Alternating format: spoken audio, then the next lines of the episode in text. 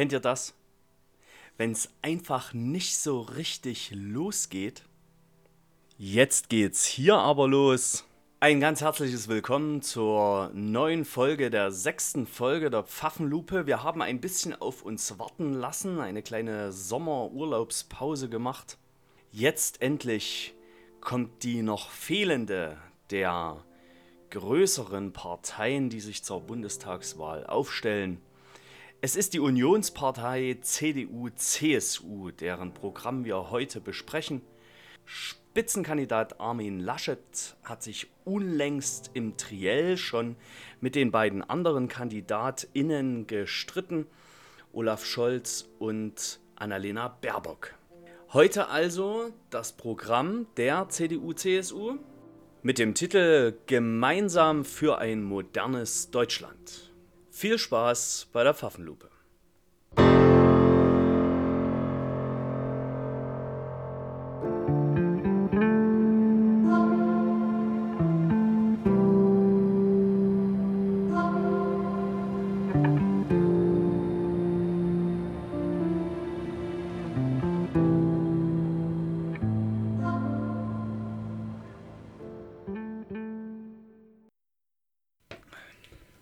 Jetzt? Geht Jo. los, oder was? Jo, geht los. Okay. Herzlich willkommen zur sechsten Folge der Pfaffenlupe. Am anderen Ende des Äthers sitzt auch heute Abend wieder der junge, dynamische Pfarrer aus Heinichen, Sebastian Schirmer. Schön wie nie. Ich freue mich, dich zu sehen. Sieht auch ausgeruht aus heute. Er ist im Urlaub. Das sei ihm gegönnt. Ja, mitten Sebastian aus dem, Schirmer, ich grüße dich. Ich grüße dich, Andreas, mitten aus dem Urlaub. Du mir heute gegenüber mal bebrillt und auch irgendwie ein bisschen leuchtend. Kommst ja gerade aus ein paar Tagen, ja, schön beleuchtet. Kommst ja gerade aus ein paar Tagen Rundreise. Ich hatte jetzt Elternzeit und äh, befinde mich noch im Urlaub, was ja die CDU, deren Programm wir heute lesen, ja, was mich sehr gefreut hat, verlängern will, die Elternzeit auf 16 Monate. Auch das Elterngeld, viel Zeit für Familien. Deswegen leuchte ich so, jawohl. Ich habe Elternzeit gehabt und jetzt Ja. freue ich mich, dich zu sehen. Aber bevor wir in die Materie einsteigen, wollte ich eigentlich noch mit dem Leuchten was anderes sagen. Du hast ja für uns einen kleinen Ritterschlag erhalten vor 14 Tagen in Plauen, als unser Ratsvorsitzender Bedford Strom bei dir zu Besuch war. Ja, äh, Bedford Strom war bei uns zu Besuch und in diesem Zuge hat unser ehrenwerter Herr Dr. Lamprecht, der ja Sektenbeauftragter unserer Landeskirche ist, einen Werbeblock für die Pfaffenlupe gestartet und hat gesagt, das soll man sich mal anhören. Das ist ganz interessant. Und Dr. Lamprecht, den ich sehr mag, der wirklich gerade in seiner Handreichung Confessio, die ich jedem ans Herz lege, immer am Puls der Zeit ist, hat uns da gelobt und, und, und hört sich diesen fulminanten Podcast an. An dieser Stelle herzliche Grüße an Dr. Lamprecht und herzlichen Dank für Ihre Arbeit. Ja, das ist also wirklich ein schönes Lob unseres Weltanschauungsbeauftragten. Habe ich auch sehr gern zur Kenntnis genommen. Gut, Andreas, es ist mir wie immer eine Freude, mit dir diesen Podcast zu machen. Und ich freue mich eigentlich schon, seitdem wir diesen Podcast machen, am Anfang dieser Folge erzählen zu können, dass vor ein paar Jahren ja das Zentrum für politische Schönheit eine Kunstaktion gestartet hat, die der CDU-Zentrale in Berlin das C geklaut hat. Und jetzt möchte ich sagen, vielleicht war diese Aktion gar nicht so unberechtigt. Aber wir äh, steigen erstmal ein. Bitte? Wie, wie, wie kommst du denn da drauf? Wie, wie ich da drauf komme? Wie er darauf kommt?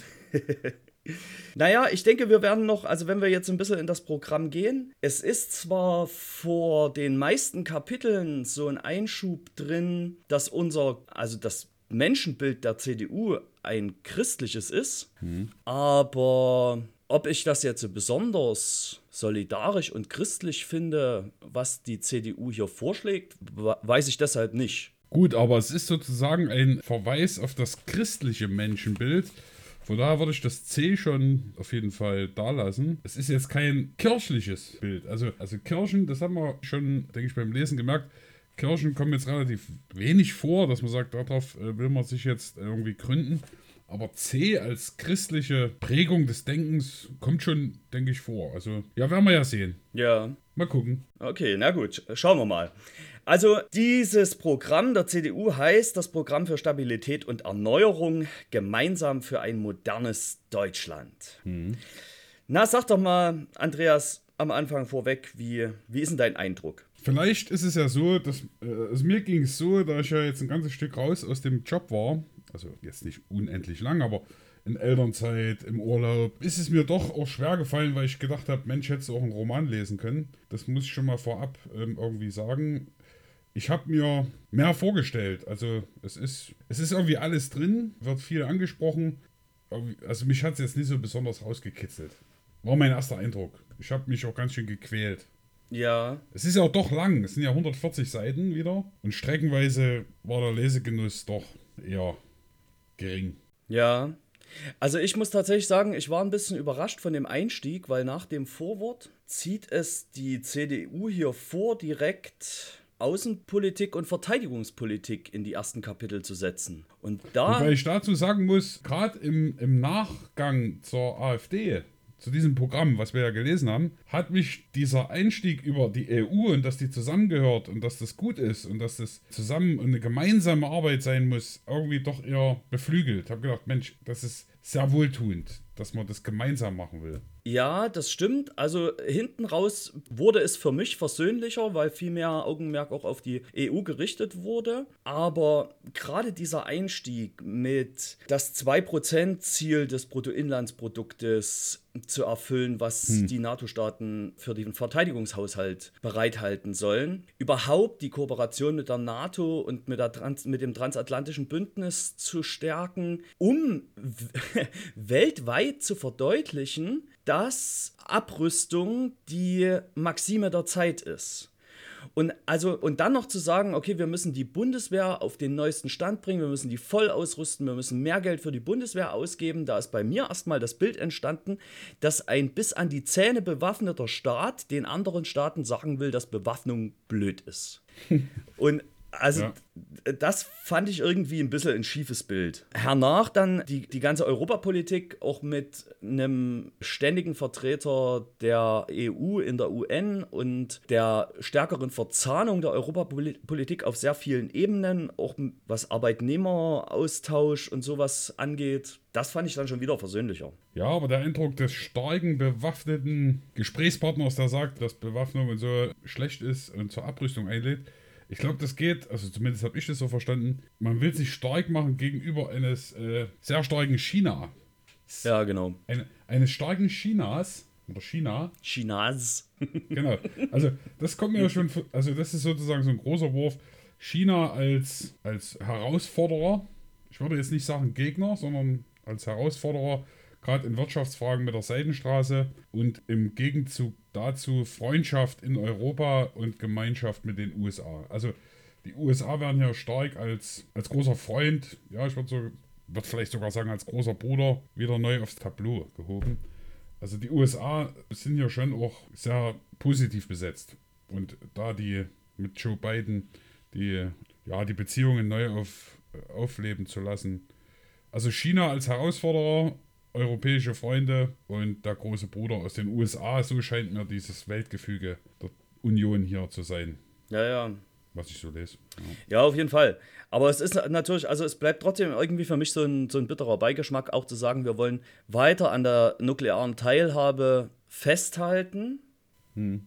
Also und dann hier zu sagen, unsere langfristige Vision ist eine Welt, in der nukleare Waffen als Abschreckung nicht mehr nötig sind. Man hätte das anders gewischen können, da gebe ich dir recht. Also Ja. nicht am Anfang zur Abschreckung, zur Darstellung der militärischen Stärke, sondern die Bundeswehr in ihrer jetzigen Verfasstheit mehr in den Schluss nehmen müssen, wo es darum geht, die Bevölkerung zu schützen. Ja. Oder Also- auch in Katastrophenfällen, Aber- die wir ja jetzt haben, ne? Durch die Überschwemmung. Das finde ich dann schon, wenn du es liest, das gab es in keinem Programm so, finde ich. Diese, dieser Heimatschutz oder dieser Bevölkerungsschutz, das lese ich jetzt auf, äh, im Hintergrund dessen, was ja passiert ist. Deutschland durch die Unwetter, ganz anders. Also viel positiver. Ich weiß gar nicht, wie ich es gelesen hätte, wenn diese Hochwasser nicht so dramatisch gewesen wären. Das, das stimmt natürlich, aber also es durchzieht ja das ganze Programm. Ne? Es ist ja nicht nur die Bundeswehr, sondern es ist auch Frontex, es ist Europol und es ist die Polizei. Also all diese Staatsapparate, die was mit Verteidigung und Personenschutz in den Ländern zu tun haben, beziehungsweise Grenzschutz, Geheimdienste sollen verstärkt werden. Dazu habe ich auch mit Befremden gelesen, dass im Bundeskanzleramt nochmal eine neue, eine neue Verschränkung der Geheimdienste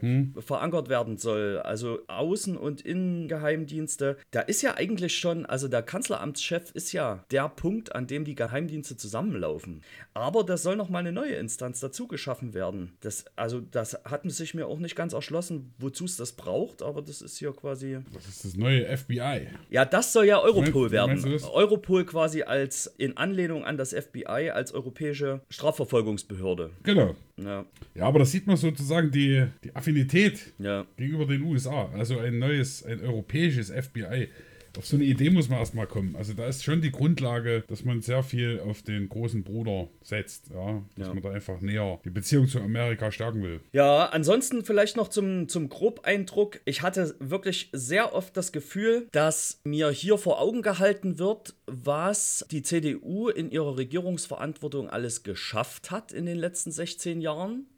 Und woran man einfach nur anknüpfen will. Und für die tatsächlichen Innovationen zeigt mir dieses Programm aber viel zu wenig Handfestes auf. Also wie du äh, immer sagst, da gibt es kein Fleisch dazu. Also das ist hier irgendwie ganz oft, wird eine Idee angerissen und das sagt, das wollen wir weiter verfolgen oder wir wollen Sachen besser im Auge behalten, aber wie es passiert und wie es finanziert wird, wie es unterstützt wird, wie man rangehen will, das wird eben nicht gesagt. Genau, also das ist ja, wenn man das Programm mal lesen will, dann ist es immer so, dass ganz oft gesagt wird, wir wollen. Das ist sozusagen das, was, was Sebastian gerade gesagt hat. Wir wollen. Und es gibt ein Unionsversprechen, wie eine These ganz am Anfang, was sozusagen gemacht werden soll. Zum Beispiel Innovation stärken ähm, im Hinblick auf digitale Dinge, Gründungskulturen stärken und so. Das ist ein Versprechen. Und dann wird sozusagen immer gesagt, was wir wollen, um irgendwie diese, um zu zeigen, wie wir da hinkommen. Und ganz oft, wie gesagt, das ging mir auch so, wir wollen. Und wir wollen sehr viel, ja. Und ich, ich mir fehlen, wie gesagt, die konkreten Schritte, wie es gehen kann. Also das fehlt mir wirklich sehr Ja. Muss ich sagen. Bei manchen Themen ist es dann schon, gerade beim Thema der äh, Sicherheit, da ist ja schon die Union federführend, dort auch mit Stärke ranzugehen, Personaleinsatz, Sicherheitsbehörden zu erhöhen und so. Da, da wird es schon konkret. Also wir brauchen mehr Polizisten, Bodycams und so weiter und so fort. Kann ja alles gut sein, aber in so großen Dingen wie Naturschutz, Klimawandel ist es nur ein Wollen, ja. Da habe ich manchmal den Eindruck, natürlich, dieses Programm kam am spätesten raus. Da konnte man vielleicht auch noch auf die ein oder anderen Themen, die gesetzt wurden, reagieren, indem man sie sozusagen aufnimmt, ohne sie zum Beispiel wie die Grünen konkret auszuformulieren. Ja, und also da kommt mein letzter Eindruck, den ich noch dazu geben will. Es zeigt sich an mehreren Stellen, dass die CDU sich hier klar gegen die Grünen positioniert, weil man nicht mit Verboten hantieren möchte. Der Klimawandel wird immer nur als Klimawandel bezeichnet. Also es gibt keine Klimakatastrophe, es gibt keinen menschengemachten Klimawandel und so weiter und so fort. Übrigens gibt es auch im Gegensatz zu anderen Programmen, die wir schon gelesen haben, keine gendergerechte Sprache im Programm. Aber was mir echt aufgefallen ist, ist, dass sowohl die Klimapolitik als auch die Steuerpolitik der CDU mir klingt wie eine Neuauflage des FDP-Programms. Also wirklich in Teilen wortwörtlich wiederholt, was die FDP in ihrem Programm geschrieben hat. Das ist mir zumindest aufgefallen. Ja, ja, also die Finanzpolitik sehe ich auch sehr nahe am FDP-Programm. Also da sind sie halt einfach relativ weit beieinander. Genau, und da ist es wenig innovativ. Es gibt aber doch, es gibt so, was ich mir gedacht habe, im, im, Gegensatz zum Grünprogramm, da wurde ja mal gesagt, dass zum Beispiel gerade die Baubranche auch ein großer Klimakiller, also das ist jetzt kein Zitat, aber dass die Baubranche sehr dazu beiträgt, äh, das Klima zu schädigen. Hm. Ja, ähm, alle sieben Sekunden werden so und so viel Quadratmeter verbaut und so. Das ist ja schon, äh, oder überhaupt die, die Herstellung von Zement und so, Wasserverbrauch. Wird alles irgendwie angesprochen. Aber hinten raus kommt dann, jeder hat ein Recht auf ein Eigenheim und Verbote auf Eigenheime ist mit der CDU und CSU mit dieser Union nicht zu machen. Das ist ja für den, der das Grünen Parteiprogramm gelesen hat, klar, was hier abgelehnt wird. Ja. Und zwar die grüne Wohnbaupolitik. Das ist dann schon klar. Ja, es sind auch mehr, äh, noch mehr klare Ansagen drin. Also Tempolimit ist mit der CDU nicht zu machen, nee. Grundeinkommen ist mit der CDU nicht zu machen und eine Vereinheitlichung des Krankenkassensystems ist mit der CDU auch nicht zu machen. Das steht ganz klar in, im, im Programm. Genau, das ist ja das, wo du ja so jubiliert hast. Ja, ja, genau. Aber ich sag mal trotzdem, es ist ja so, selbst wenn ich mich mit einem Tempolimit anfreunden könnte, ich hatte jetzt ein Gespräch mit einem Franzosen, der gesagt hat, also hier im, in eurem Verkehrssystem, wo alle rasen können, es ist ja nur von einem Stau zum anderen. Ich fahre durch Frankreich mit Tempolimits, ganz gechillt, ganz ruhig, alles gut, ja. Wo ich denke, ja, 130 ist vielleicht schon wirklich okay. Ich denke darüber positiv nach. Hab natürlich auch noch alte Schmetten zu Hause stehen und keinen 911er. Aber nur weil ich das nicht unterstreichen kann, ja, mit dem, ist es trotzdem so, dass ich in weiten Teilen schon sage, es ist ein wirklicher Entwurf, wo ich mir denke, da kann ich auch viele Dinge mittragen. Ja. Es ist jetzt nicht so, dass ich sagen würde, das ist ein völliges Programm, von dem ich abrate. Also es gibt ganz viel, gerade in der Redundanz, wo ich sage, das wäre für unser Land wirklich gut und auch für die Welt, ja, für die Schöpfung, wie es ja genannt wird. Ja, also ich meine, wir, wir raten ja eh nicht zu oder ab, wir besprechen ja bloß das Programm. Aber ich sehe schon, also in der Klimapolitik und in der Asylpolitik habe ich da persönlich meine Fragezeichen. Also in der Klimapolitik es zu, zu, handhaben wie die FDP, die sagt, wir wollen nur Anreize schaffen und die Marktwirtschaft wird den Klimawandel schon bewältigen durch Innovationen. Hm. Wie gesagt, das äh, habe ich auch zum FDP-Programm gesagt, ich glaube, das ist zu langsam und das ist zu wenig. Und bei der Asylpolitik, da habe ich, also das habe ich jetzt hier gerade mal aufgeschlagen, das fand ich wirklich ganz interessant. Seite? Auf der Seite 26 ist das. Hm. Da geht es um weitere sichere Herkunftsstaaten. Ja. Und hier zu sagen, wir machen, also weil wir verschiedene Herkunftsstaaten-Richtlinien nicht durchgekriegt haben, machen wir mehr kleine sichere Herkunftsstaaten. Die können wir nämlich am Bundesrat vorbei mit dem Bundestag beschließen. Und da können wir dann mehr Leute hin abschieben. Also das finde ich haarsträubend. Das, das, das kann doch nicht sein. Das habe ich, mir, hab ich mir auch aufgeschrieben. Also Einstufung, ich zitiere das jetzt einfach mal. Es geht um kleine, sichere Herkunftsstaaten. Zitat. Eine Einstufung als Gänsefüßchen kleiner, sicherer Herkunftsstaat im Sinne der Asylverfahrensrichtlinie wäre hingegen ohne Zustimmung des Bundesrats und damit ohne Mitwirkung der Länder möglich. Ähm, und da habe ich auch gedacht, das ist auch tricky. Ja.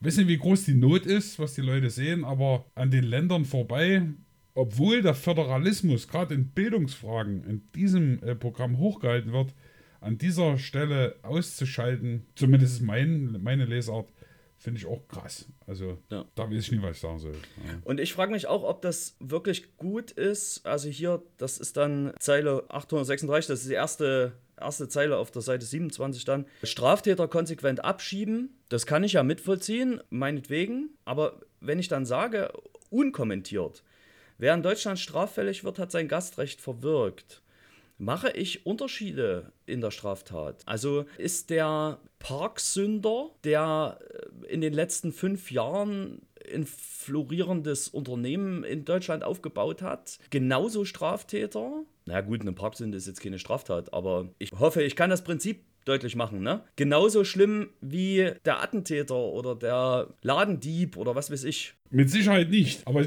bei mir steht an dieser, also das möchte ich mal sagen, in dem Programm gibt es Zeilen. Ja. Das ist dir das aufgefallen? Das erste Programm mit Zeilenangabe. Das stimmt. Ist für den Diskurs sehr hilfreich. Herzlichen Dank dafür. Zeile 836. Wir wollen Straftäter konsequent abschieben. Wer in Deutschland straffällig wird, hat sein Gastrecht verwirkt. Und da steht genau dieselbe Frage, die du auch hast nach welchem Maß wird hier straffällig definiert. Genau. Genau so ist es. Genau. Es kann ja ganz schnell in, eine, in einen falschen Hals kommen, ja. Und ja, straffällige, ja klar, die, die irgendwas Böses machen gegen unseren Staat. Ma, ma, ma. Das müsste ja genau klar definiert sein, was heißt straffällig. Genau. Genau so sieht es aus. Und, und gerade dann geht es weiter mit Falschangaben im Asylverfahren. Das ist strafbar, da sind wir bei straffällig. Ja. Ja. Ähm, wer sich da sozusagen Falschangaben macht. Ein christliches Menschenbild, das hat der Meister Schirmer, äh, spitz finde ich, wie er ist, ja schon angesprochen. Im christlichen Menschenbild, denke ich, müsste man fragen, welche Not steht dahinter, dass jemand lügt. Nicht einfach zu sagen, wer lügt, ist straffällig, ist auffällig, muss weg, hat den Staat betrogen, ist ein schlimmer Finger, sondern ein christliches Menschenbild, so wie ich es verstehe, dem Menschen zugewandt, auch wenn es schwierig ist und vielleicht ja für manche ein bisschen blumig klingt, fragt auch nach der Not der Menschen, die dazu führt zu lügen. Genau. Das heißt, äh, dass man da weiter guckt und nicht einfach so Plattitüden raushaut. Genau, also immer die ganze Person anschauen und auch wenn ich sage, also sagt ja das Programm auch, wir wollen Handydaten auswerten und überhaupt alles, was diese Menschen angeht, durchleuchten, gucke ich dann trotzdem die biografische Eigenheit dieses Menschen an. Gucke ich mir die Fluchtbiografie an, zum Beispiel. Was ich in dem Zusammenhang ganz nett fand, ist die Einführung oder Einrichtung einer europäisch verwalteten Entscheidungszentrale an den EU-Außengrenzen. Also beziehungsweise einer europäischen Behörde, die auch die Mitgliedstaaten unterstützt und Koordinationsaufgaben übernimmt. Also, dass man quasi sagt, die Einwanderung, Einreise, Asyl, alles das wird europäisch gemanagt. Das finde ich erstmal einen ganz guten Gedanken. Unabhängig davon, genau zu wissen, was das dann genau bedeutet. Gerade im Hinblick auf, was ja auch das Papier sagt, mit Gesprächen mit Ungarn oder Polen. Aber da soll es ja dann um, äh, soll auch Mehrheitsentscheidungen geben. Da bin ich mal gespannt, wie das dann aussieht, klar. Aber von der Sache her zu sagen, das ist ein europäisches Ding und dass wir das zusammen machen wollen, ohne die Festung Europa zu kreieren, finde ich das einen sehr dynamischen und vielleicht auch barmherzigen Gedanken, das in so einer gemeinsamen Zuständigkeit zu machen. Ja. Aber, aber nochmal, äh, vielleicht das christliche Menschenbild, wie ich es verstehe, ist ja auch eine Frage, ist ja auch schön, wenn man sowas liest und einfach nochmal gucken, was, was würde man denn selber darunter verstehen. Ist zum Beispiel auch die Sache mit den Sexualstraftätern und gerade im Hinblick auf Kinder.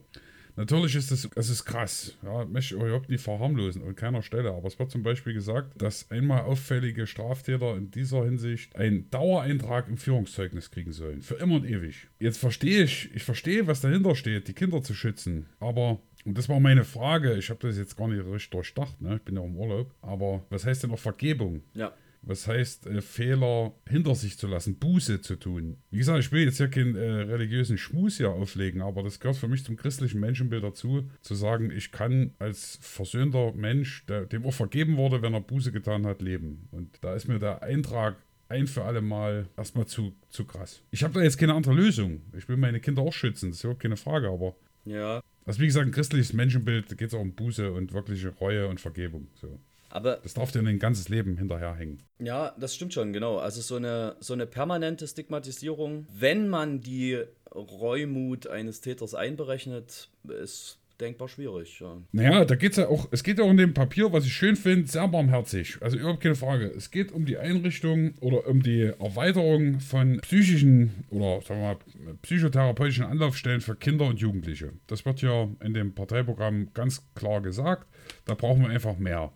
Und dass man sagt, es gibt da Anlaufstellen für Betroffene, die zum Beispiel sowas erlebt haben wie sexueller Missbrauch, was unglaublich krass ist. ja, nicht nur die, also man will ja auch die Förderung von Opfern nicht sexualisierter Gewalt Ja, ja, stärken, ne? Aber wenn wir bei dem Beispiel bleiben, müsste es auch, denke ich, für Menschen, die Reue zeigen, die sich da in psychologische Behandlung geben und äh, mit ihrer Neigung oder mit ihrem Wesen oder mit ihrer kaputten Seele, die dazu führt, äh, Kinder zu missbrauchen, äh, sich da auf den Weg machen, Hilfe in Anspruch nehmen, dann einfach reinzuschreiben ins Führungszeugnis, du darfst nie wieder. Und auch Sport und so wird ja groß geschrieben und da brauchen wir Jugendleiter und so weiter und so fort.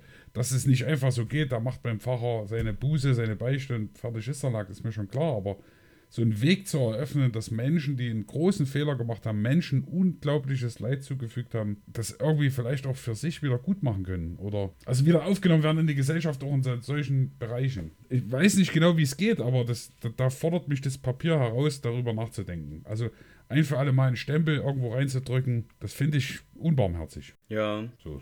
Aber was man grundsätzlich sagen kann, ist, äh, also es ist schon mal vielleicht sogar eine kirchliche Perspektive, die das Programm hier einnimmt, wenn es das überhaupt auf dem Schirm hat. Ne? Das hatten die anderen ja gar nicht. Also, ja. Und also man muss ja tatsächlich sagen, sexualisierte Gewalt und Umgang mit Opfern sexualisierter Gewalt, das ist gerade ein Kirchenthema. Das ist ein ganz großes katholisches Thema, aber es ist genauso in der evangelischen Kirche virulent. Und da zu sagen, wir haben das als eine Partei, die sich christlich nennt, auch auf dem Schirm und wir wollen die staatlicherseits schützen und da nochmal neu rangehen an den Umgang und vielleicht auch an die Prävention bei Kindern und Jugendlichen. Das ist hier schon so ein Alleinstellungsmerkmal des Programms. Genauso wie, das fand ich auch interessant, weil es in anderen Programmen nicht vorkam, dass man den, den Gesundheitsschutz von Kindern und Jugendlichen hier so ja. so auf dem Schirm hat. Ne? Und also Volkskrankheiten wie Adipositas, also Übergewicht und ich weiß gar nicht, was noch alles, also Diabetes, Krebs. Diabetes, genau, Krebs. Also auch, auch ja, einfach durch Ernährungsprogramme und Sport. Genau, und also und auch schon frühkindliche Bildung und Eltern, äh, Elternbildung, Familienbildung, genau. dass man denen beikommen will, das fand ich also wirklich eine gute Sache. Ja. Na, pass auf, ich gehe mal rein, äh, ich mach mal hier meinen, meinen ersten barmherzigen Punkt, dass wir ein bisschen vorankommen. Mein erster barmherziger Punkt steht auf der Seite 29. Ich lese den mal vor. Finde ich sehr, sehr schön. Personalisierte Medizin. Wir wollen auf den Forschungserfolgen der Corona-Impfforschung aufbauen, alle Ressourcen im Kampf gegen Krebs und Alzheimer bündeln und eine europäische Gesundheitsorganisation gründen. Also die soll sich dann um europäische Spitzenforschung kümmern und damit zusammenhängend auch der nächste Punkt, da geht es um künstliche Intelligenz, die im Alltag genutzt werden soll. Wir wollen die Forschung und Entwicklung der automatisierten Spracherkennung und Übersetzung in den kommenden Jahren zum Durchbruch bringen und gleichzeitig ein Leitprojekt für die künstliche Intelligenz auf den Weg bringen. Also das eine hängt mittelbar mit dem anderen zusammen. Es geht natürlich um europäische Zusammenarbeit und die Sprachgrenze dabei zu überwinden. Das finde ich erstmal einen tollen Gedanken, den ich auch noch in keinem Programm bisher gelesen habe, dass man sagt, in der europäischen Zusammenarbeit, vielleicht auch in der weltweiten Zusammenarbeit soll Sprache kein Hinderungsgrund mehr sein. Und dafür können wir die, also die künstliche Intelligenz nutzen. Das ist weit genug gediehen, was wir da alles schon können. Und dann eben den ersten Punkt wieder aufgreifen, zu sagen, auch auf dem, was wir jetzt in der Pandemie erfahren, aber auch geleistet haben, wollen wir aufbauen. Auf dem wollen wir aufbauen. Und das übertragen auf den Kampf gegen Krebs und Alzheimer europaweit. Ja. Das finde ich toll. Ich finde, barmherzig oder was ich auch ja barmherzig finde, ähm, dass man hier in dem Programm von ganz vielen Programmen schon lesen kann, die es schon gibt, ähm, auf denen aufgebaut wird. Also es muss nicht alles neu gemacht werden, sondern es gibt schon Programme, die laufen, die hier sozusagen auch besprochen werden. Sprache in der, in der, im Kindergarten, ne? Sprachkitas oder dass man sagt, Horizont Europa Discover EU und so weiter und so fort. Es gibt ja einfach Zukunfts- oder Programme, die gerade schon laufen, das möchte ich nur sagen, auf die aufgebaut wird. Es wird nicht alles neu erfunden, nicht alles schlecht geredet, sondern es wird auf Programmen aufgebaut und geguckt, dass die weiterlaufen können. Das zum Beispiel Discover EU-Programm ist das sozusagen Tickets, Interrail-Tickets ähm, vergeben werden an Menschen bis 18, dass die kostenlos mit dem Zug äh, Europa erkunden können. Das ist ja ein Programm, das will, darauf will ich hinaus, was schon gibt. Und jetzt wird gesagt, das wollen wir intensivieren, das ist gut gelaufen, da müssen wir nochmal genauer hingucken. Also einfach barmherzig mit dem Blick auf das, was schon ist, das auch zu benennen, um es äh, nochmal ins Bewusstsein zu heben und daran anzuschließen. Das finde ich barmherzig auch für die Arbeit, die schon geleistet wurde im politischen Raum. Das finde ich sehr ansprechend, ja. muss ich sagen. Ja, sehr. Ist es verständlich geworden? Ja, also ich kann es gut nachvollziehen. Die, also überhaupt. Ja, dann wenigstens, wenigstens schon einer. Also ja, überhaupt kann man, kann man da vielleicht noch ergänzend dazu sagen, dass die CDU sehr stark auf dem Schirm hat, dass man die Völkerverständigung im Kern anfassen muss. Also es gibt hier auch einen Punkt in dem Programm, wo es heißt, die internationale Zusammenarbeit fußt schon immer auch auf freundschaftlichen Beziehungen und die werden ganz früh geknüpft, also auch da durch kulturelle Austausche und Begegnungen vor Ort in anderen Ländern. Und das will man verbessern, dazu will man die Jugendaustauschprogramme verstärken mit den USA und mit anderen Ländern. Man will das Erasmus Plus Programm weiter ausbauen und so, dass sich quasi so früh wie möglich auch so ein internationales, aber mindestens europäisches Denken in den jungen Menschen schon verankert. Also das finde ich wirklich auch toll und dazu, das wäre jetzt mein nächster Punkt, das ist ich weiß gar nicht, ob ich den so barmherzig finde, aber ich finde es einen tollen Gedanken auf jeden Fall, nämlich das Vereinsrecht zu verändern. Das ist unweit nach dem, was du jetzt rausgenommen hast. Da geht es darum, dass eine neue Rechtsform eingeführt wird eines europäischen Vereins, der mhm. grenzüberschreitende Zusammenarbeit in der Zivilgesellschaft, Kultur und im Sport vorantreibt. Das finde ich echt einen coolen Gedanken. Also, wie gesagt, gar nicht so sehr barmherzig, aber wirklich schön multilateral gedacht. Ja, das fand ich auch cool. Ich, ich, aber da wäre äh, wär für mich jetzt interessant gewesen, jetzt äh, haben wir wieder mit dem Fleisch.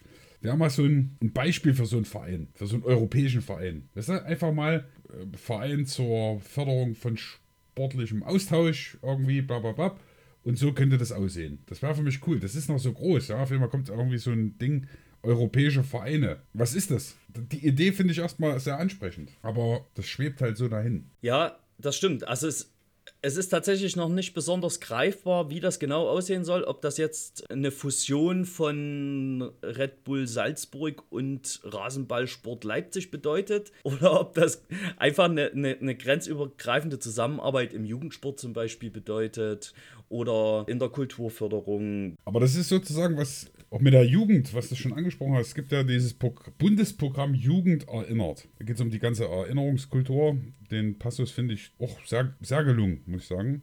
Ja. Von sowas weiß man ja gar nicht. Ist immer die Frage, wie kommt sowas auch zu den Menschen, dass man sagt, in diesem Programm würde ich mich mal umgucken, könnte das mir auch gut vorstellen, zum Beispiel wir haben jetzt 900 Jahre Plauen, wird gefeiert im nächsten Jahr. Äh, da wird überlegt, was macht man da? Wie, wie kann man da auch solche Programme auf die Basisebene ziehen? Und zum Beispiel mit dem Programm Jugend erinnert, was machen. Das kann ja nicht sein, dass ich jetzt das Parteiprogramm der, der Union lesen muss, um da irgendwie erstmal zu wissen, dass es sowas gibt. Und im gleichen Zuge, und das finde ich nicht ganz korrekt, muss ich sagen, steht in dem Programm, dass zum Beispiel Fördermittelanträge und solche Sachen, solche Programme, die nicht abgerufen werden, es wird viel nicht abgerufen und das müssen wir jetzt neu sondieren, möglicherweise auch Förderprogramme streichen und einkassieren. Da denke ich mir immer, wie kommen denn die Infos zu uns, dass es sowas gibt? Ja, zum, für die Menschen vor Ort. Man kann doch nicht einfach sagen, es werden keine Fördergelder in manchen Programmen abgeschöpft und dann sagen, das Programm war scheiße sondern geht es da nicht auch um die Information, dass es sowas überhaupt gibt? Ja? Ich habe ja von ganz vielen Sachen gelesen, die ich noch nie gehört habe. Die Borchardt-Kommission und solche Sachen, wo ich mir denke, das, das müsste zu den Bürgern innen, ja, die irgendwas machen. Das finde ich einfach nicht korrekt. Dann, dann haben sie was, die Regierung in der Kommunikation verpennt. Ja. Ich weiß nicht, wie es dir geht. Wenn du irgendwas machen willst und dir überlegst, wie kann das gefördert werden, das ist ein Dschungel. Das ist unglaublich, da durchzublicken, Anträge zu schreiben, bis ins Kleinste schon durchdacht. Das widerspricht auch dem ganzen Programm, wo man sagt, das muss digitalisiert werden, das muss vereinfacht werden für Familien. Elterngeld, Kindergeld, es muss eine Hand sein, die das ausweist. Das finde ich alles sehr cool. Und auf der anderen Seite sagen sie, ja, äh, unsere Fördermittelprogramme, die nicht abgeschöpft werden, die sind vielleicht schlecht. Das, das wirkt so wie ein mit erhobenem Zeigefinger. Ja, also, also das habe ich auch nicht so richtig verstanden. Also bei der Digitalisierung von Verwaltung und Verschlankung der Bürokratie, das ist unter anderem eins, was ich gemeint habe, das ist eins zu eins von der FDP übernommen. Also das, das war ja hm. in dem Programm hm. ganz genauso, dass das quasi alles äh, ganz schnell digital aus einer Hand gehen muss und hier kommen jetzt bloß nicht mehr nur die Steuererklärung dazu und was weiß ich, sondern hier kommt jetzt auch noch die Geburtsurkunde und Sorgerechtserklärung und so dazu. Hm. Also das fand ich wirklich ganz interessant. Genauso wie, also wortwörtlich hier die, die Entfesselung, Entfessel, Entfesselungspaket für die Wirtschaft. Als ich das gelesen habe, habe ich ja? an dich gedacht. Als das ich das gelesen habe, dachte ich, Jetzt, jetzt ist er dabei. Jetzt ja, genau. Also das ist wirklich hier äh, direkt äh, äh sogar der FDP Sprech übernommen. Und bei den Förderpaketen, da bin ich mir nicht sicher, ob man das wirklich schon richtig geblickt hat. Also gerade bei dem Digitalpakt für Schulen, dass da der Großteil noch nicht abgeschöpft ist, liegt, glaube ich, nicht daran, dass das Geld nicht gebraucht wird. Hm und dass die Schulen das nicht dringend nötig hätten, sondern es liegt zum einen daran, dass es noch keine klaren Konzepte dafür gibt, wie das Geld verwendet werden soll und zum anderen daran, dass nicht klar ist, wann man das wie abschöpft.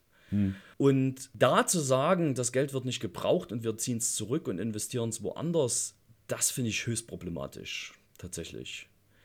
Und das mit allen Programmen so zu machen, nur weil sie nicht gleich abgeschöpft sind, dass sich der Staat daraus zurückzieht und seine Konsequenzen zieht. Also da würde ich eher sagen, muss man vielleicht die Konzepte, wie das Geld zur Verfügung gestellt wird und für was, nochmal neu überdenken und die äh, Beteiligten anders mit einbeziehen. Aber das zieht sich vielleicht so, vielleicht ist auch die Folge für den geneigten Hörer, die geneigte Hörerin oder andersrum, oder mit Bin I, macht so zäh. Ja, so ein Kaugummi. Jesk. Ich finde so, es gibt schöne Sachen, also zum Beispiel Sprachförderung in Kindertageseinrichtungen. Ja, äh, Sprache, Sprache, Sprache ist ganz wichtig, sehe ich völlig ein. Hm, ich auch äh, cool. und, und jahrelang wird über den Personalschlüssel ge gesprochen. Wir haben ja auch einen Kindergarten und, und kein Wort dazu.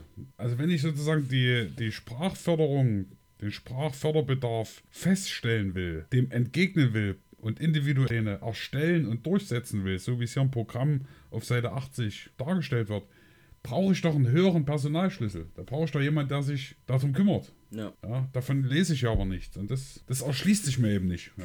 Das finde ich tatsächlich insgesamt unterrepräsentiert, wo wir in anderen Programmen eher gesagt haben, hier werden Lehrkräfte und Bildungskräfte, ErzieherInnen und wer auch immer überfordert, ist es hier eher unterrepräsentiert. Also auch in der, in der Bildungspolitik den Ansatz, dass Bildung digitaler werden soll, dass man eine deutschlandweite Bildungsplattform schafft und so, ist ja alles schön. Aber direkt in die Bildung rein geht man nicht. Also wie wird man dem Fachkräftemangel in den Lehrberufen Herr? Und wie wird man des Fachkräftemangels in den Lehrberufen Herr? So rum.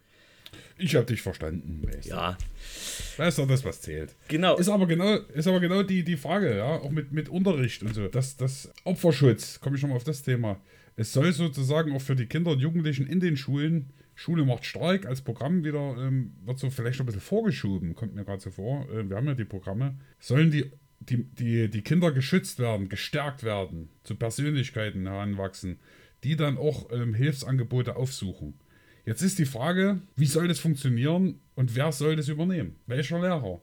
Gerade im, im, im, im Passus, wo es um Digitalisierung geht, geht es darum, dass, dass Lehrer Weiterbildungen im Anspruch nehmen, lebenslanges Lernen, zweites BAföG, schöne Ideen, aber das fehlt mir für die konkreten Beispiele, zum Beispiel Opferschutz, gänzlich. Und auch für die Frage im Erzieherinnen und Erzieher, wie das dort gedacht ist. Das macht so schwer, weißt du, das ist so, alles richtig vielleicht. Es gibt ein paar Punkte, die hast du ja schon angesprochen, Bundeswehr gleich am Anfang und vielleicht auch die Frage mit dem ganzen Abschiebeverfahrensdingen und Straffälligkeiten wo man schon mal drüber nachdenkt, aber im Endeffekt, man kann eigentlich bei vielen Sachen einfach sagen, jawohl, ja, ist gut, aber, aber das war es eben schon. Es ist nichts falsch finde ich. Es gibt ja keine direkten Fall. Ja, also Höhen. das stimmt schon. Es gibt jetzt ja nicht die, die Punkte, wo der große Widerspruch auf einmal einschlägt, aber dafür ist mir das, ist mir das wirklich zu wenig. Es ist ja genauso bei, bei der Pflegepolitik geht es ja, geht's ja weiter. Das ist, nur weil man hier nicht reinschreibt, dass der Pflegeroboter die zu Pflegenden wendet, steht das ja trotzdem implizit hier drin. Und das soll mehr Zeit für die Pflegekräfte schaffen, die Technisierung der Pflege. Und dann finde ich ja wiederum den Gedanken ganz nett, dass man sagt, okay, wir wollen das Ausbildungsgeld für die, äh, für die Pflegeausbildung wieder einführen und wir wollen das äh, verbessern, die Pflegekräfte aus dem Ausland auch anzuwerben, die Pflegeassistenzausbildung vereinheitlichen und so. Alles gut und schön. Wenn ich dann aber wiederum lese, dass die Quartierszentren der Pflege also die Pflegeeinrichtungen vor Ort zuständig sein sollen, auch für die häusliche Pflege in ihrem Quartier. Da frage ich mich, wie die Pflegeeinrichtungen das machen sollen. Da ist ja nett, wenn ich auf dem Schirm habe, dass die häuslich Pflegenden Hilfe brauchen, Unterstützung benötigen und äh, dass man auch diese Unterstützung verbessern muss. Aber wer es nun gerade nicht leisten kann, sind die Pflegezentren dort in den Quartieren. Ja, das habe ich mir auch so vorgestellt, dass sozusagen die Pflegezentren in den Quartieren dann sozusagen noch einen mobilen Pflegedienst haben, so wie ich es ja kenne. Dann wären wir aber wieder. Ja, aber das ist ja so, wie es ist. Ja, eben. Ja. Es gibt ja auch nicht, weil du das gerade ansprichst, also das hat mir auch gefehlt. Ich weiß jetzt nicht mal genau, welches Parteiprogramm das war. Ich glaube, die SPD. Ja? Du kannst mich ja korrigieren, wo wirklich auch die ehrenamtliche Tätigkeit honoriert wird. Genau. Hm. Bei Rente oder solchen Sachen. Ähm, Ja. Davon ist hier jetzt auch nichts, ja, wo ich mir gedacht habe, das wäre doch mal ein Wurf, zu sagen, das kann man kombinieren. Es wird ganz viel ehrenamtliche Arbeit äh, honoriert, wird darüber gesprochen, aber es wird nicht konkret gesagt, passt auf, da kriegt er noch die und die Rentenpunkte. Oder das wird angerechnet oder so. Das fehlt dann eben. Das ist halt so, es, es wird viel geredet und wie gesagt, ich kann gar nicht sagen, ähm, das ist falsch und das ist schlecht, aber es ist gar nicht so richtig mit Händen zu greifen. Ja. Für mich. Vielleicht Ja. liegt es ja auch an mir. Das will ich immer mit einkalkulieren. Aber ich hätte mir auch einfach mehr gewünscht. Das wäre vielleicht mutig gewesen und ein Alleinstellungsmerkmal dann doch das C, das Christliche, mehr rauszustreichen. Also es gibt ja einen Passus über Religion, Kirchen und Religionsgemeinschaften und so. Das ist aber alles im Positiven relativ wenig mit Händen zu greifen. Und dann halt die Sachen, wo man sagt, gut, Imame müssen Deutsch sprechen und hier ausgebildet werden und nicht woanders. Also es hat immer wieder den Touch, so nach außen zu gucken, die anderen machen es falsch. Aber wie es denn gut gehen kann, mit christlichem Glauben nach vorne zu gehen und den zu leben. Selbst beim Thema Familie, ja, hätte ich mir jetzt hier gedacht, am Anfang unseres Podcastes, äh, ich als weißer heterosexueller Mann, hätte ich mir jetzt hier gedacht, mehr so äh, Familie, Ehe. Ob ich das jetzt gut gefunden hätte, mal dahingestellt, aber es kam mir auch nicht vor, ne? Ja. Also, Nee, total wenig.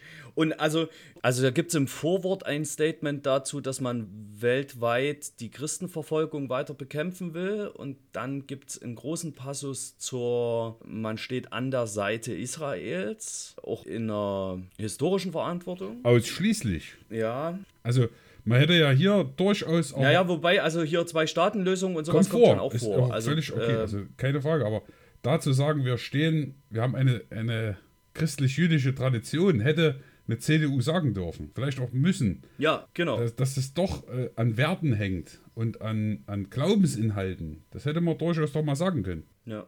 Fördern und fordern. Letztendlich liegt es auch in meiner Natur, aber übersieht halt vielleicht doch äh, die Seligpreisung, selig sind die geistig Armen. Also es ist halt auch sehr leistungsorientiert, ne? Ja, also im, das ist ja, kommt ja im Zusammenhang des Arbeitslosengeldes, ne?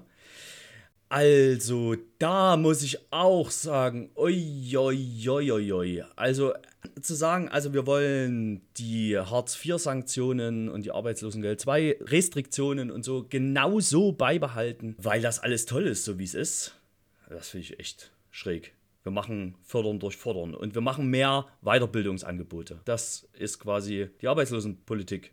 Naja, was wird gesagt? Also, das finde ich schon noch barmherzig. Oder ja, doch, wo gesagt wird, wir wollen dann eher, dass die Leute in Weiterbildung gehen und, und Ausbildung anstelle von einem Lohnangebot oder einer, einer Arbeit, die gerade eben da ist, äh, die keine Zukunft hat. Also, das verstehe ich so: Menschen kommen und sind in der Arbeitsagentur und dann ist sozusagen irgendwie die, die Wahl zwischen Weiterbildungsangebot oder einem Job, der ganz kurz dauert, sollte man dann doch auf die Weiterbildung ähm, setzen und jetzt nicht kurzfristig irgendwie in Lohn und Brot gehen, dass man eben kurz über Wasser ist. Das finde ich schon irgendwie, finde ich gut. Ich weiß gar nicht, wo ich das gelesen habe. Stand auf jeden Fall neben dem Programm. Es ist aber bei vielen Sachen so, wo ich mir denke, das ist eben nicht, wie im Titel steht, modernes Deutschland. Gerade bei der Frage, die, die deutsche Automobilindustrie, die wird ja doch sehr hoch gehalten. Ist vielleicht auch okay, ist auch historisch gewachsen. Aber dass man sagt, wir wollen alle Verbrennung oder alle Motorenvarianten gleichrangig nebeneinander stellen, keine Schnellschüsse, nur E-Mobilität oder so, sondern auch keine Verbote von äh, Verbrennungsmotoren. Dieser Wandel sozusagen in dieser ganzen Automobilindustrie geht ja davon aus, alle haben ein Auto, alle wollen ein Auto, alle brauchen ein Auto und jetzt müssen wir das irgendwie umstellen. Also da mal zu sagen, ey, vielleicht ist da auch was verkehrt an dieser ganzen Mobilität, dass jeder ein Auto braucht. Oder mal das zu hinterfragen, das kommt gar nicht vor. Also das wäre mal wirklich innovativ zu sagen, klar, wo, wo die Automobilindustrie gewachsen ist, da hatte keine Sau ein Auto. Ich kann mich erinnern an eine ältere Dame, die ist vor ein paar Jahren gestorben, die hat sich noch gewundert als kleines Kind und gefreut, wie eine Kutsche in ihrem Tal einen Berg runtergefahren ist und ohne Pferde einen Berg wieder hinauf. Also es war dort sozusagen das erste Automobil. Und das ist noch gar nicht so lange her. Ja, also sagen wir 100, 100 Jahre oder so. Und es hatte niemand ein Auto. Und wenn man sich mal überlegt, so vor 70 Jahren, 80 Jahren, hatte man ein Auto und das war was und das war interessant und die Straßen waren noch leerer. Und jetzt hat jeder ein Auto oder zwei oder viele. Und diese, diese Menge von Autos, und das wollen wir jetzt umstellen, dass man das die Automobilindustrie trotzdem nutzt. Das ist ein ganz anderer historischer Zeitpunkt. Also zu sagen, die Automobilindustrie ist das goldene Kalb und jetzt müssen wir das irgendwie umbauen. Und auch der Benziner oder Verbrenner, obwohl die Natur kaputt geht, hat irgendwie seine Daseinsberechtigung. Ich finde, das ist überhaupt nicht innovativ. Naja, also es wird im Programm schon deutlich, ich weiß gar nicht, die vorletzte Folge der Anstalt oder so im ZDF, die hatte die ganzen Skandale der CDU zum Thema. Das war tatsächlich recht informativ. Gibt es bestimmt auch noch in der Mediathek. Auf jeden Fall so eine sehr enge Verschränkung der CDU nicht nur aus den letzten 16 Jahren rührend, sondern auch schon vorher mit der Wirtschaft und gerade auch der Kernindustrie der Automobilbranche, die natürlich sehr viel Geld einbringt in Deutschland, die ist einfach nicht von der Hand zu weisen. Und dass man hier sagt, okay, man will diese Kernindustrie auch weiter stärken und, sagen wir mal, so lange wie sie braucht, mitmachen, um der Industrie quasi all das zu ermöglichen, was sie braucht, um voranzukommen. Aber das ist ein Teil des ganzen Problems, finde ich. Ja, ja, eben. Also eben. ich sag mal so, ich war, ich, ich war das Wochenende oder jetzt in meiner Zeit des Urlaubs so bei meinem Schwager, Obelianer. Natürlich sind die ganzen Standorte geprägt von der Automobilindustrie. Und ich finde es auch schwierig, dort einzugreifen, ist keine Frage. Aber die Zeit drängt doch irgendwie. Und dazu sagen, wir machen halt einfach mal so ein Stück weiter. Und ich, jedes E-Auto sieht aus wie ein normales Auto. Ja. Wissen, ob wir es beim letzten Mal schon hatten. Da gibt es nichts Innovatives. Ja. Das muss eben so sein. Ein Auto ist ein Auto, ist ein Auto, ist ein Auto. Ja. Ja. Ich weiß nicht, ob das vielleicht auch irgendwie an der Gewohnheit der Verbraucher liegt oder so. Also da, weiß ich nicht, bin ich kein Marketing-Experte. Da bräuchte man mehr Idealismus. Ja. Vielleicht, vielleicht. Hegel 2.0. Aber äh, was ich in dem Zusammenhang mal noch ganz gerne loswerden wollte, ist, nämlich das fand ich echt toll. es gibt ja hier ein riesen, also Automobilindustrie und so, riesen Kapitel, Automobilstandort Deutschland sichern und so. Hm. Und dann aber eben auch zukunftsfähiger Ausbau von Luftfahrt, Schifffahrt, Straße, Schiene und so weiter und so fort. Und als ich dieses ganze Kapitel gelesen habe, musste ich mir wirklich, also da steht ganz viel von, wir werden äh, die Luftfahrt wettbewerbsfähiger machen. Wir werden die Schiene wettbewerbsfähiger machen, viel mehr auf die Schiene legen, die Schiene besser ausbauen. Und jetzt denke ich mir, 16 Jahre lang lag das Verkehrsministerium in Händen der CSU. Und es ist nichts passiert. Aber jetzt Jetzt auf einmal wird es passieren? Ja, ja, ja, ja, ja, ja. Ich sag mal so, es gibt Neuanfänge. Und zwar mit neuen Konstellationen, neuen Herausforderungen. Das, äh, so viel christliches Menschenbild habe ich und, und, und auch Optimismus. ja, okay. Aber die Frage habe ich mir auch gestellt. Da gebe ich dir recht. Also, es ist halt immer schwierig zu sagen, was wir wollen. Und äh, man könnte hier in dem Programm ja auch mal schreiben, was war denn? Ne? Es kommt ab und zu mal, was wir bis jetzt geschafft haben. Natürlich die Erfolge, ist auch klar, ist ein Wahlprogramm. Aber das, was du jetzt gerade angesprochen hast, klar, kann man das dann so richtig glauben? Also, ich hoffe es. Ich will es hoffen, sagen wir es mal so. Ja, die Hoffnung stirbt zuletzt, klar. Pass auf, ich komme noch zu meinem dritten barmherzigen Punkt. Den fand ich wirklich schön. Dem Wald von morgen neue starke Wurzeln geben. Also, da geht mir ja das Herz auf. Den Wald als grüne Lunge des Landes zu betrachten, als auch Arbeitsplatz, ja. aber eben auch als Erholungsplatz, als Ressourcenrohstoff, als CO2-Binder, also den Wald in seiner ganzen Facette zu betrachten und zu sehen, dass das wichtig ist, dass wir wieder aufforsten, dass wir den Wald pflegen, dass wir ihn nutzen. Und dass die Waldbesitzer, auch die Kleinstwaldbesitzer, und mhm. also das betrifft ja ganz viele Kirchgemeinden auch, ne? Dass die wieder was davon haben, dass sie Wald besitzen und Wald pflegen und aufforsten und abholzen und so weiter und so fort. Das fand ich echt toll und dann also hier ein 1,5 Milliarden Paket, ob das reicht, da muss man auch noch mal drüber streiten, aber überhaupt erstmal das auf dem Schirm zu haben, okay, wir wollen 1,5 Milliarden aufwenden für die Wiederbewaldung und die Anpassung der Wälder an den Klimawandel, die Unterstützung der nachhaltigen Forstwirtschaft und das Paket muss auch den Kleinwaldbesitzern zugänglich sein. Das fand ich echt schön. Ob das ganze Konzept zu Ende gedacht ist, indem man dann nämlich sagt, man will auch viel mehr auf, also im, im im Baugewerbe auf Holz setzen. Ob das zu einem Kreislauf führt oder ob das eigentlich nicht nachhaltig ist, das kann ich so nicht beurteilen. Aber erstmal den Gedanken der Wiederbewaldung finde ich sehr schön. Schützen durch Nützen stand doch dort irgendwie, ne? Ja, genau, Schützen durch Nützen. Aber gerade in dem, in, dem, in dem Zusammenhang mit dem Holz war mein erster Gedanke, als ich das Porta äh, Programm gelesen habe, ja, anfänglich. Wir hatten ja jetzt eine ganz massive Preissteigerung von Nutzholz. Also derjenige und diejenige, die unter uns ein Haus bauen wollen, haben das gerade gemerkt. Also zum Beispiel eine Türe von einer Freundin, die hat 400 Euro gekostet, Zimmerei gemacht, gute Leute. Die hätte einen Tag später von jetzt auf dann 800 gekostet, weil eben das Holz knapp war. Wir wollen, wir wollen, wir wollen und dann sind wir abhängig von den ganzen Weltmärkten. Ja, da ging es dann um die Frage, wie viel wird exportiert und so weiter und so fort.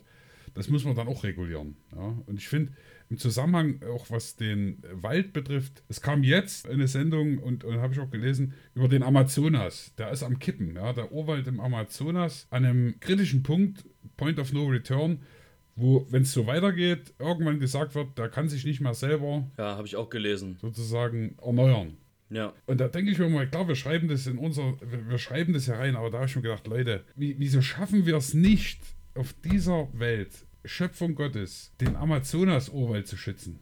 Ja, also, was sind das für niedere Gründe, diese, dieses Biotop abzuholzen? Das, da hängen wir alle dran. Da mal eine Idee zu formulieren, wie wir das schützen können. Ja, da könnte man meinetwegen auch über die Bundeswehr nachdenken und Mr. Kuckuck. Aber da hängen wir alle dran. Das war so mein, mein, wo ich das dann auch mit dem Wald, habe ich sehr engagiert gewesen. Kann man engagiert lesen, weiß ich gar nicht. Sehr aufmerksam. Aber diese Fragen, also wir sind abhängig von der Weltkonjunktur und schaffen es nicht, die Lunge der Welt zu erhalten und vor Abholzung zu schützen. Das finde ich erbärmlich, muss ich sagen. Ja. Also da, da, da tut mir es wirklich in der Seele leid und ich finde es erbärmlich, wie wir Menschen, wie wir leben und wir sitzen da. Ja. Und der Bolsonaro freut sich, es ist erbärmlich. Na gut, also, okay. Also, das, hat man, das hat man ja in dem Programm tatsächlich auch ein bisschen auf dem Schirm, indem man sagt, also den weltweiten Emissionshandel will man stärken, CO2-Bepreisung perspektivisch auch. Und dass man also auch sagt, zum Beispiel durch Förderprojekte im Regenwald oder auf afrikanischen Flächen kann man die, die Emissionen des eigenen Landes senken. Ja, Genau, also man kann dort was Gutes tun und das wird einem angerechnet. Ja, also ich finde, das hat auch zwei Seiten. Das eine ist eben, ja, okay, man tut weltweit was für den Klimawandel, gegen den Klimawandel. Auf der anderen Seite, wenn ich dort was mache, muss ich es hier nicht machen. Mhm. Also das ist dann auch immer gleich die Kehrseite der Medaille. Aber es reicht eben nicht, sag ich mal.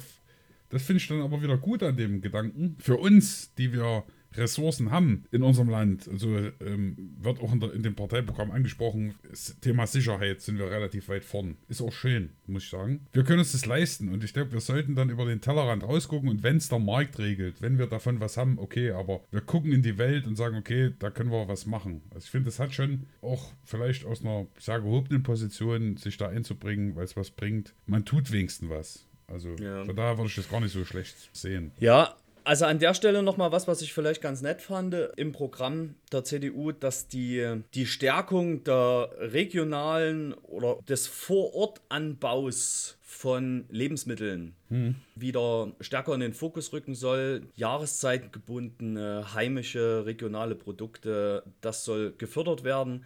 Und dass man letztlich quasi den Grundbedarf der Menschen wieder durch das, was in Deutschland angebaut werden kann, decken können soll. Mhm. Das finde ich grundsätzlich einen ziemlich guten Gedanken, der ja auch viel von solchen Einfuhrproblemen von Südfrüchten, die gehypt werden, mir fällt gerade ein, weil ich das gerade kürzlich erst hatte. Gegessen hatte. Die, die, nee, aber also die, die Avocado, die man ja quasi einfliegen muss, die extrem wasseraufwendig ist und dann halt auch noch lange Flugzeiten hat, die aber hier durch die heimische Linse auch gut abgedeckt werden kann. Ne? Also die Linse kann alles das, was die Avocado kann. Und dass man sowas irgendwie wieder stärkt und den Linsenanbau zum Beispiel wieder ausbaut, weil er toll ist oder so. Das finde ich schon erstmal einen guten Gedanken. Daneben missfällt mir so manches, wenn man sagt, ja, das, was wir angepackt haben, ist alles schon echt ganz gut im Sinne von das Tierwohl-Label, das wir eingeführt haben und den Nutri-Score und so und da wollen wir dranbleiben.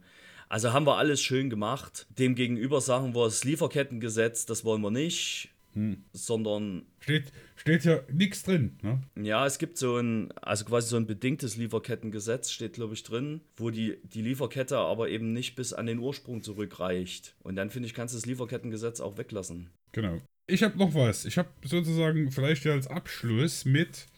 Ich habe im Prinzip auch den Satz der Barmherzigkeit. Zumindest habe ich das so geschrieben. Da geht es um Bildung, Chancengleichheit und so. Zitat: Für uns gilt, Doppelpunkt, die Herkunft von Menschen darf nicht über ihre Zukunft entscheiden. Die Herkunft von Menschen darf nicht über ihre Zukunft entscheiden. Kann ich 100% unterstreichen. Fände ich richtig gut, wenn das gelebt würde. Hier geht es, glaube ich, darum, um äh, sozial schwierige Lagen, in denen Familien sind, dass dann sozusagen im CDU-Gesamtpaket, dass das nicht dazu dienen soll, wenn man auch aus schwierigen Milieus kommt, dass man eben dann nicht viel Geld verdient und sich das, Einzel, äh, das, das Haus kaufen kann. Aber wenn man es global sieht, fände ich das, das finde ich ein super Satz. Dass man da eben auch wirklich ja, Wege eröffnet in der Zukunft, egal wo man herkommt. Das finde ich schon sehr barmherzig. Also passte auch ein bisschen dazu. Ich meine, die CDU hat es leider an der Stelle ja nur auf Bildung. An, Bildungsfragen. Ja, Bildungsfragen, aber auch in der Asylpolitik bei der Anwerbung von, ja, den klugsten, von Fachkräften nur, ja, genau, also von Fachkräften nur auf die allerklügsten mhm. abgesehen. Da gibt es ja auch die Idee zu sagen, wir wollen die, die Konsulate und die, die, die Außenvertretungen, die wir haben, auch die Goethe-Institute und sowas da stärker dazu einsetzen, für Deutschland zu werben und Leute anzuwerben und dadurch die, die, die Einwanderung auch anzutreiben. Hm. Würde ja vielleicht auch dazu passen. Was ich krass fand, muss ich mal sagen. Was heißt krass? Es gibt ja auch nochmal ein ganzes äh, Kapitel über den Osten, über die neuen Bundesländer. Und das sieht man schon gut, dass das Parteiprogramm richtet sich natürlich auch an Menschen aus den alten Bundesländern. Und da ist ja sozusagen immer noch ein bisschen, ja, es ist ein bisschen schmuddelig, weiß ich nie, aber so die Kinderbetreuung, also Kitas und so. Ich habe Bekannte im Westen, die schicken auch ab und zu mal äh, Schokolade und Kaffee. Aber, Echt, kriegst du Westpakete. cool. ja, aber also nur weil das aufgerissen wird, das will ich damit sagen, ja, also mit diesem Punkt über Ostdeutschland, dass es da noch Befindlichkeiten gibt. Und da ist es ja mit der Kinderbetreuung meistens so, was ich dann immer höre, eigentlich ist ja die Frau zu Hause und so. Also zumindest habe ich das schon öfters gehört. Und hier gibt es jetzt einen Punkt, dass die Studenten, mit denen habe ich es ja auch immer, an Hochschulen, dass sozusagen dort dann, damit sie natürlich dann für den Arbeitsmarkt und für den Wettbewerb topfit sind, dass dort auch die Öffnungszeiten von Kindergärten am Abend und an Wochenenden sein soll. Das finde ich schon, das finde ich mal innovativ. Das ist ein cooler Gedanke. Also sozusagen an Hochschulstandorten Kindergärten zu etablieren, das sind wir wieder beim Personalschlüssel und so, aber die abends aufhaben und auch an den Wochenenden, dass die Studierenden mit Kindern das gut machen können. Ja, also den Gedanken finde ich nett, aber wenn ich so schon nicht hinterherkomme, den Betreuungsschlüssel irgendwie sinnvoll zu gestalten und genügend Erzieher auszubilden, ErzieherInnen auszubilden, dann. Ja, aber das ist dann so ein bisschen dieses, dieses. Ist das nur ein netter Gedanke? Und das Papier ist voll, und das ist jetzt gar keine Kritik im, im großen Stil, negativ, voll von netten Gedanken aber der Biss fehlt. Das ist mein Eindruck. Ich fände es schön, wenn so ein netter Gedanke mal durchgesetzt wird. Das wäre doch cool. Ja, aber wie du schon sagst, ein netter Gedanke und ich habe vielleicht gar nicht so den Eindruck, dass das in bäldigster Bälde umgesetzt wird. Ja. Und ich bin doch kein Student mehr, aber. Also da bist du quasi ja schon so ein bisschen bei deinem, beim, bei deinem Fazit zum Programm. Ja, es gibt, also wie gesagt, ich, wir dürfen ja nichts mehr aufmachen. Wir haben ja beim letzten Mal gesagt, das Fazit zur äh, CDU wird kürzer. Dann machen wir einfach vorher noch eine Viertelstunde mehr. Ähm, aber äh, zum Thema Familie, äh, auch die Frage der Scheidung, ja, die wird ganz offen angegangen. Wird gesagt, ey, pass auf, äh, Zitat, eine Trennung der Eltern darf kein Beziehungsende für Kinder sein. Das ist, das könnte eine Losung sein. Ich finde, das ist cool. Ja. Dann kommt nur noch ein Satz, der das nochmal näher regelt, äh, dass man sagt, okay, man muss dann eben versuchen, dass die zusammenbleiben. Aber dass das auf den Schirm kommt, zu sagen, auch wer die CDU oder die Union wählt, darf sich scheiden lassen, finde ich schon mal, ist das barmherzig oder. Ja, es ist zumindest zeitgemäß. Zeitgemäß. Ich denke, du hast ja auch mal mal gesagt, hier sind alle Themen für so eine diverse Gesellschaft drin. Die sind ja vielleicht auch drin, aber eher verhalten. Vielleicht auch manchmal ein bisschen zugeschüttet. So. Ja, also ich finde nur gerade die diverse Gesellschaft ist hier nicht drin. Also. Pff. Weiß ich nicht, ob ich das zu, zu, pauschal sage, aber für mein Empfinden jetzt im Nachhinein, nachdem ich es gelesen habe, die diverse Gesellschaft kommt nie vor. Also dafür ist mir zu wenig über Frauenrechte. Es geht natürlich um Gleichstellung der Frau. Schon gibt es ein paar Punkte dazu, aber Genderpolitik wird überhaupt nicht benannt. Aber wird auch nicht abgelehnt. Also, ja, es wird halt nicht benannt. Also es wird halt einfach ignoriert. Okay. Okay. Na? Insofern finde ich das schon ein bisschen schwierig. Ja, es ist eben so, also schöne Ideen und so. Ich möchte doch nochmal sagen, also es gibt zum Beispiel hier ein Versprechen der Unterstützung für ehrenamtliche Politiker. Die sollen sozusagen nicht allein gelassen werden. Hört man immer mal wieder, dass ehrenamtliche Bürgermeisterinnen und Bürgermeister zum Beispiel massiv angegriffen werden, in ihrer Privatsphäre auch bedrängt werden. Steht aber nicht drin, wie. Wahrscheinlich muss man das äh, subsumieren unter dem großen Gedanken, Personal für Polizei erhöhen. Aber das ist halt zu dünn. Ja. Für mich, für meine Begriffe. Ja. Also, pass auf, ich bin den Sack mal zu. Ich sag mal so, es gibt schon nette Ansätze in dem Programm. Mein Problem ist nur, dass es mir sehr viel danach klingt, dass das, was die letzten 16 Jahre gelaufen ist, doch eigentlich gut gelaufen ist und dass wir bloß ein bisschen weitermachen müssen und noch ein bisschen moderner denken müssen. Und ich glaube, das ist für die Herausforderungen der Gegenwart zu wenig und mir fehlt auch so ein bisschen der Glaube daran, dass die CDU da wirklich mit Werf vorangeht und die Zukunft anpacken will. Das vermittelt mir das Programm irgendwie nicht. Hm. Zumal, mit was hast du gesagt? Mit Werf? Mit, ja. Mit Schmiss. Mit, mit Schmiss, ja. Gab es ja schon immer mal Anfragen, sag ich mal auch konkret, Parteiprogramm Seite 55 Lebensmittelspenden vereinfachen. Das hätte schon passieren können. Und es gibt Initiativen, die das vorangetrieben haben und wo es eben nie geklappt hat, wo es nie ging, wo es an irgendwelchen Hygienemaßnahmen so gescheitert ist. Das hätte man schon machen können. Ja, hier wird es so als Innovation präsentiert. Das muss man irgendwie besser machen. Das Problem liegt aber schon auf dem Tisch und schon länger. Ja, ja schon sehr lang. Also da muss ich auch sagen, ich fand das ein, ein, ein, toll zu lesen, dass man das überhaupt, dass man Lebensmittelverschwendung in diesem Programm auf dem Schirm hat. Ja. Toll. Aber ich meine, die CDU ist doch mitverantwortlich dafür, dass zum Beispiel Containern weiterhin eine Straftat ist. Und also sowas wie, was man jetzt hier schreibt, mit Haltbarkeitsdaten und sowas wie Maximalnutzungsdauer oder ich weiß nicht, wie, wie wurde das hier geschrieben? Also ja. auch über das Haltbarkeitsdatum hinweg, Digital dass soll den, es dann erscheinen. Den, den Joghurt, Ja. genau, dass du den Joghurt noch essen kannst, Ja. das hättest du doch schon vor zehn Jahren angehen können. Das ist doch, weiß doch jeder, dass auch nach dem Haltbarkeitsdatum der Joghurt noch essbar ist. Ne? Also ich würde sagen, das hätte man schon machen können. Ist schön, das hier nochmal zu lesen und dass die Ja. Union das auf dem Schirm hat, finde ich sehr gut. Ich finde auch zum Beispiel eine konkrete Idee, Tiertransporte zu vermeiden, sogenanntes Tierzuchtmaterial nur noch zu verschicken. Weißt du, ob du das gelesen hast? Also nicht mehr die lebenden gelesen, ja. äh, äh, Zuchtbullen äh, durch die Kante zu fahren, sondern dann nur noch das lebensnotwendige Extrakt.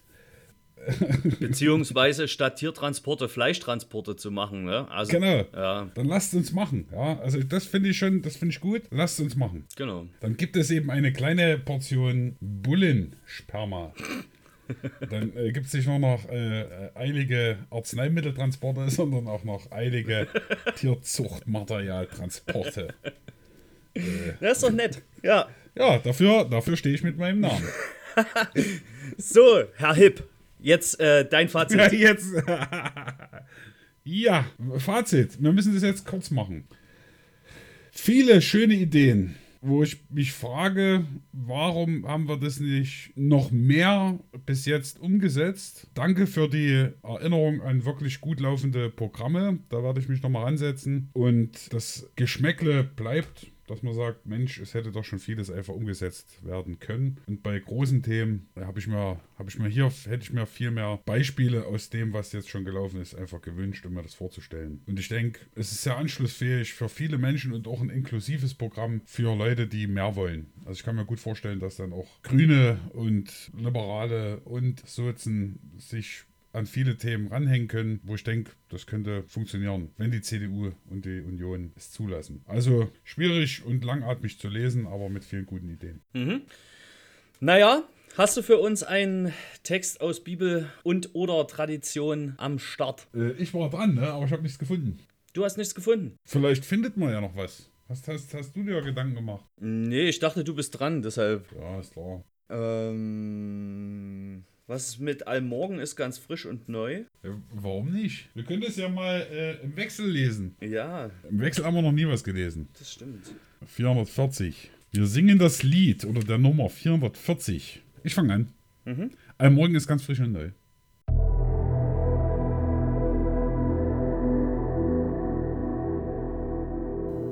Allmorgen ist ganz frisch und neu, des Herrn Gnad und große Treu. Sie hat kein End, den langen Tag, drauf jeder sich verlassen mag. O Gott, du schöner Morgenstern, gib uns, was wir von dir begehren, zünd deine Lichter in uns an, lass uns an Gnad kein Mangel haben. Treib aus, o Licht, all Finsternis, behüt uns Herr vor Ärgernis, vor Blindheit und vor aller Schand und reich uns Tag und Nacht dein Hand. zu wandeln als am lichten Tag, damit was immer sich zutrag, wir stehen im Glauben bis ans End und bleiben von dir ungetrennt.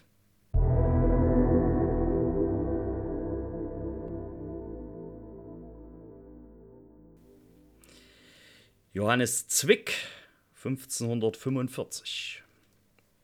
Genau, ungetrennt in Verbindung bleiben. Auch über diese Folge hinaus. Wäre schön. Äh, vielleicht wird es so sein, eine Folge zur Bundestagswahl wird es vielleicht noch geben. Ja? Auf jeden Fall wird es die noch geben. Also Eine Äh. Positionierung von uns, aber dann erst kurz vor der Wahl. Genau, also ihr seid uns noch längst nicht los. Wir wurden ja kürzlich sogar gefragt, ob wir auch über die Wahl hinaus noch weitermachen wollen. Also Bock haben wir noch, aber wir wissen noch nicht genau, wie es weitergehen wird. Aber auf jeden Fall gibt es vor der Wahl noch eine Folge, wo es um ein bisschen Zusammenfassung der Programme und des bisher Besprochenen geht und vielleicht auch noch ein paar kleinere Parteien unter die Lupe kommen. Das werden wir sehen. Aber das ist dann erst kurz vor der Wahl im September. Genau. Und da entschuldigen wir uns schon für alles Geseier im Vorab. Ja, also, äh, euch, liebe Zuhörerinnen und Zuhörer, vielen Dank fürs Zuhören. Bis bald. Ciao.